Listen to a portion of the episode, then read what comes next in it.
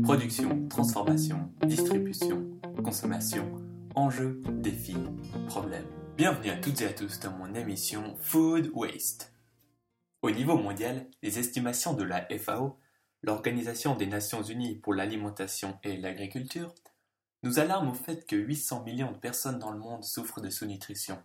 Et selon une étude de l'ONU, l'Organisation des Nations Unies, d'ici 2050, nous serons plus de 9 milliards à vivre sur Terre. L'impact sur les surfaces agricoles et l'eau disponible va donc considérablement s'aggraver. On ajoute à cela le réchauffement climatique et les problèmes écologiques que nous rencontrons aujourd'hui. La production de denrées alimentaires en suffisance devient alors un défi de grande ampleur. C'est là que survient le problème du gaspillage alimentaire, qui sera l'objet de mon étude au niveau de la Suisse. Notre beau pays qu'est la Suisse vise à montrer une bonne image sur plusieurs plans. Écologiquement, avec l'abolition du nucléaire prévue pour 2020, ou la mise en place du tri des déchets par exemple. Politiquement, notre pays se veut neutre et représente une démocratie participative unique. Un pays riche, moderne, touristique, somme toute attrayant. Aujourd'hui, on sait que tout déchet a un impact écologique. Donc logiquement, la Suisse devrait avoir peu d'aliments gaspillés. Et si je vous dis que vous pourriez économiser 1000 francs par an, juste en gaspillant moins de nourriture?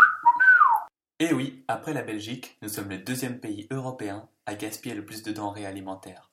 Le terme de gaspillage alimentaire est un peu vague. Tout au long de mon émission, j'utiliserai la définition qu'on a donnée la FAO. Je cite est considéré comme gaspillage alimentaire la partie des produits comestibles destinés à la consommation humaine qui est jetée, perdue, dégradée ou consommée par des parasites dans n'importe quelle phase de la filière agroalimentaire. Autrement dit, tout aliment qui pourrait encore être consommé. La production de déchets est inévitable, mais la diminution de cette dernière profiterait à tous. Alors pourquoi ce problème persiste-t-il? Car les chiffres ne mentent pas.